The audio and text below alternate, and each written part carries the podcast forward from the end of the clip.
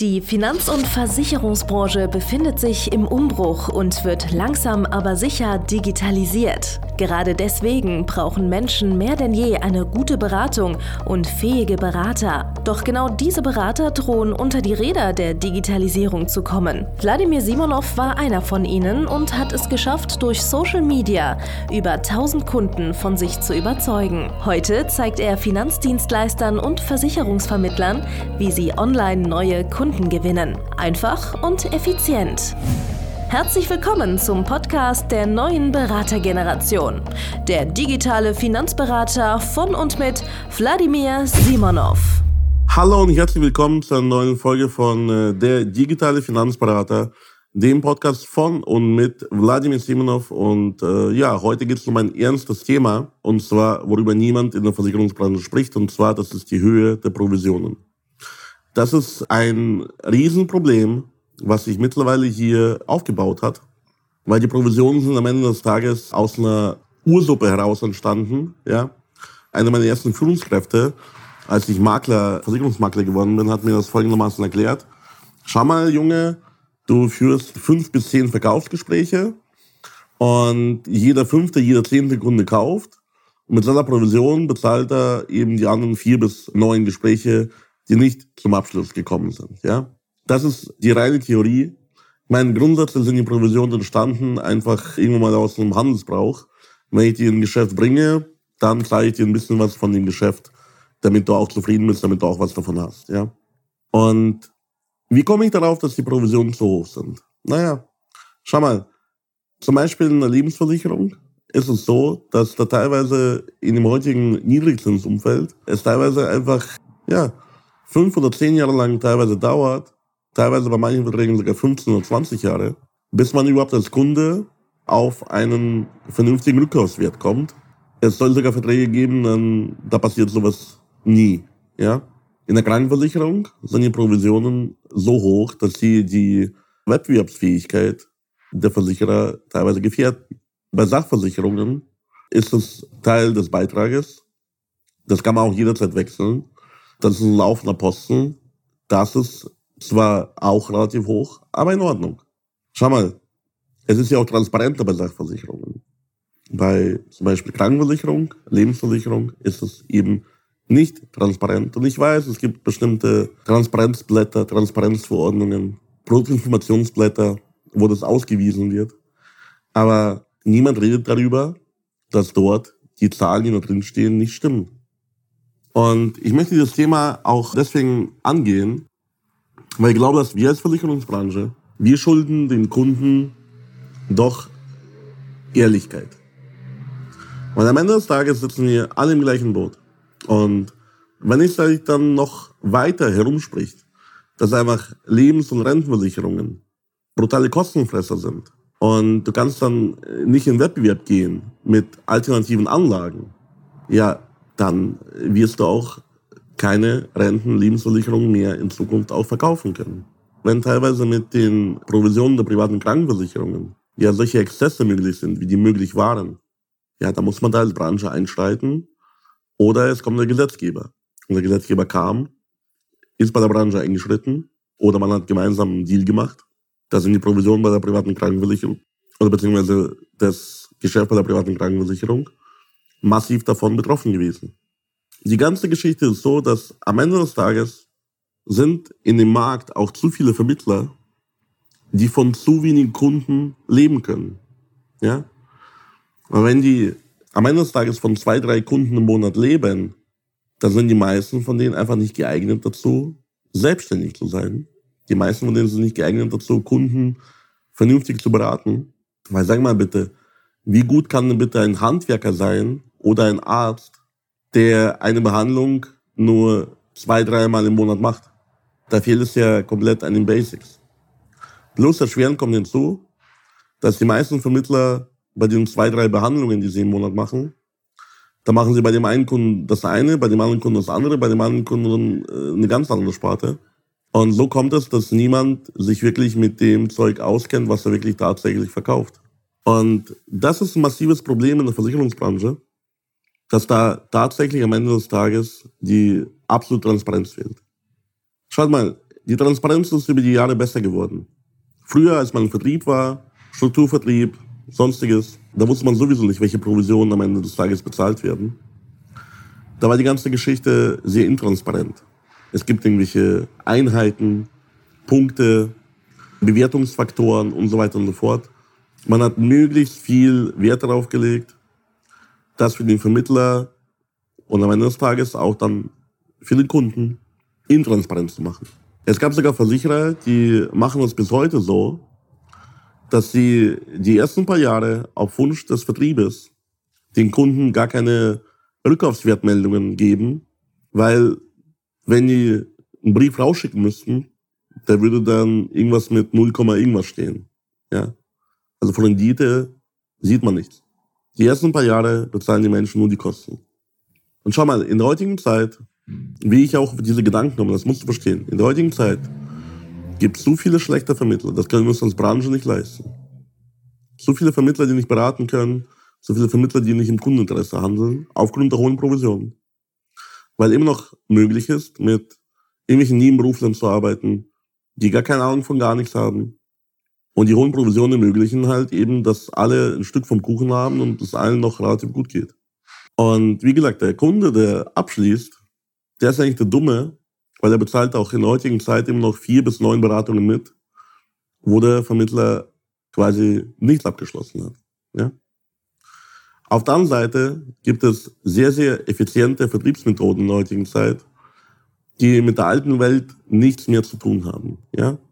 Das heißt, heutzutage gibt es Vertriebsorganisationen, wir betreuen ein paar von denen, die haben Abschlussquoten zwischen 80 und 90 Prozent und die profitieren aktuell von diesen Provisionen.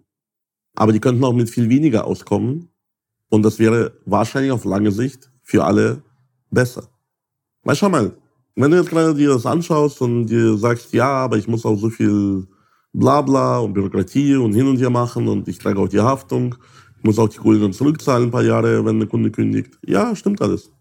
Aber schau mal, wenn am Ende des Tages der Kunde jetzt abschließt und er zieht den Vertrag durch, hat er bis auf die Steuervorteile, die dann hinten rauskommen, trotzdem von der Anlageseite in der Regel massive Nachteile, besonders kostenseitig. Und ja, Leistungen dürfen ruhig was kosten. Das ist doch in Ordnung. Aber es soll nicht im Endeffekt unfair werden. Und jetzt aktuell die politische Stimmung in Deutschland, die ist, werden wir bei der Bundestagswahl sehen, was da rauskommt. Viele Parteien sagen heute schon, dass die ganze Provisionsthematik ein Dorn im Auge ist. Und die Versicherungsbranche ist einfach ja, dafür bekannt, horrende Provisionen zu bezahlen. Damit werden immer noch Vermittler auch heute noch angeworben. Und äh, das sind halt eben die Punkte, die sorgen halt eben für ein Ungleichgewicht, weil am Ende des Tages, wenn die Branche sich mit dem Gesetzgeber anlegt, mit dem Verbraucherschutz anlegt, ja, dann wird die Branche definitiv den Kürzeren ziehen. Das heißt, wir als Branche müssen wirklich offen darüber sprechen, was tatsächlich als Abschlussvergütung, Bestandsvergütung und so weiter angemessen ist. Ja, wie viel Melken darf erlaubt sein, wenn man den Kunden tatsächlich äh, abschließt? Welche Mehrwerte können wir dem Kunden bieten, die es auch wert sind, bezahlt zu werden? Was können wir gemeinsam tun, um auch ja, dieses Image von der Branche wieder gerade zu rücken? Weil dann werden wir uns alle deutlich leichter und einfacher tun. Du musst dir folgende Maßnahmen vorstellen. Stell dir mal vor, wir schaffen es, die schwarzen Schafe vom Markt zu äh, verdrängen. Sagen wir, wir haben dann nicht mehr 200.000 Berater in Deutschland, sondern 50.000 Berater in Deutschland. Ein Viertel. Und pro Nase, pro Vermittler sind es dann deutlich mehr Kunden. Und da kann man auch tatsächlich auch deutlich weniger pro jeweiligen Abschluss dann verdienen. Und verstehe mich bitte nicht falsch, ich bin ja ein großer Verfechter von gutem, margenstarken Geschäft. Aber davon sollen doch bitte alle profitieren. Und das soll auch allen Parteien klar sein. Wenn ich dann höre, dass große Versicherer den großen Vertrieben weit über 60 Promille an Abschlussvergütung bezahlen, natürlich versteckt in irgendwelchen Vertriebskostenzuschüssen, IT-Zuschüssen, Marketingzuschüssen, Teilnahme von irgendwelchen Messen, Fortbildungen, was auch immer, was da noch über den Tisch geht. Ja, im Vertrag werden 4% ausgewiesen aber am Ende bezahlt werden 50 Prozent Bei manchen Versicherern wahrscheinlich auch 80 Prozent mehr. Aber wisst ihr, das kann man als eine billionenschwere Branche mit Kunden nicht abziehen. Das geht nicht. Ja? Weil die ganzen Transparenzverordnungen, die wurden eben dafür geschaffen, damit sie halt nicht umgangen werden sollen. Und die werden aber von so ziemlich jedem Versicherer aktuell umgangen. Weil was in den ganzen Produktinformationsblättern steht, das stimmt einfach nicht. Stimmt aber nicht. und da gehen aber Millionen Verträge jedes Jahr über den Tisch, über die Ladentheke, bei der Bank, beim Vertreter, bei Versicherungsmaklern. Und alle beteiligen sich an dem ganzen Spiel. Und alle wissen Bescheid, aber niemand spricht darüber. Und ich möchte einfach mal, dass die Branche sich jetzt endlich zum Kunden bekennt und endlich vernünftige Modelle macht, die auch die neue Zeit im Endeffekt jetzt Rechnung tragen. Ja, die Alteingesessenen wieder rumjammern. Aber ganz ehrlich, die neuen Vermittler, die jetzt aktuell nicht mehr in Außendienst fahren müssen, die jetzt aktuell ihre Kunden mühelos über Social Media gewinnen, die sich professionalisieren können, die echte Unternehmer werden, mit echten Teams und so weiter. Auch die ganzen Fintechs, ja, und so weiter und so fort. Auch die ganze Online-Konkurrenz. Schau mal, die können und die werden sich anpassen und die werden weiterhin brutale Geschäfte machen. Und die, die halt verschwinden werden, das sind halt einfach die Versicherungsonkels, Versicherungsopas, ja, die halt eben von ein, zwei, drei Abschlüssen im Monat noch leben, weil zufällig die Provisionen immer noch genauso hoch sind wie vor 20, 30 Jahren, in einem ganz anderen Umfeld, ja, so, wo es noch Garantiezinsen gab, wo die LV noch steuerfrei war, das ist heute nicht mehr zeitgemäß. Und schau mal, wenn schon die Lebensversicherung mit kleinen Steuererleichterungen auch gefördert wird, als Anlageform, dann lass uns doch was Unschlagbares bauen, dass die Verbraucherschützer an diesen Produkten gar nicht mehr vorbeikommen. Dass sie gar nicht mehr dran vorbeikommen, uns Versicherungsvermittler, die Versicherungsbranche weiterzuempfehlen. Das sollten wir im Auge behalten und nicht gegen Verbraucherschutz, gegen den Gesetzgeber, gegen bla bla bla bla bla. Nein, wir sitzen am Ende alle im gleichen Boot. Und wenn wir das Vertrauen der Kunden verlieren, und ich sehe aktuell wirklich eine große Menge Menschen, auch junge Menschen, die aufwachsen, die keinerlei Vertrauen in die Finanzbranche haben, die lieber ihr Geld mit äh, irgendwelchen Bitcoins verschwenden und äh, mit irgendwelchen Kryptowährungen aufs Maul fallen, was noch viel schlimmer ist als die Finanzbranche, die wenigstens einigermaßen reguliert ist. Also wenn wir jetzt als Branche nicht das Vertrauen dieser jüngeren Generationen zurückgewinnen, dann sieht es für uns alle sehr, sehr düster aus. Und da spielen eben die Kosten, die Provisionen, spielen eine deutlich höhere Rolle wegen der höheren Transparenz, die wir aktuell haben. Und ja, am Ende des Tages auch wegen des sozialen Auftrages, den wir als Versicherungs- und Finanzbranche haben, weil wir natürlich auch ja, den Lebensstandard der Menschen dann sichern, heute und auch morgen. Ja? Was könnte eine Lösung sein? Wie könnte eine Lösung sein? Ist eine Honorarberatung die, die Lösung? Ist eine Kürzung der Provision eine Lösung? Ich weiß es nicht. Aber auf jeden Fall das, was wir aktuell haben, das wird keinen Bestand halten. Das wird nicht auf Dauer so sein, dass äh, diese Situation, die wir aktuell haben, auf Dauer vorherrschen wird. Dieses Schlaraffenland.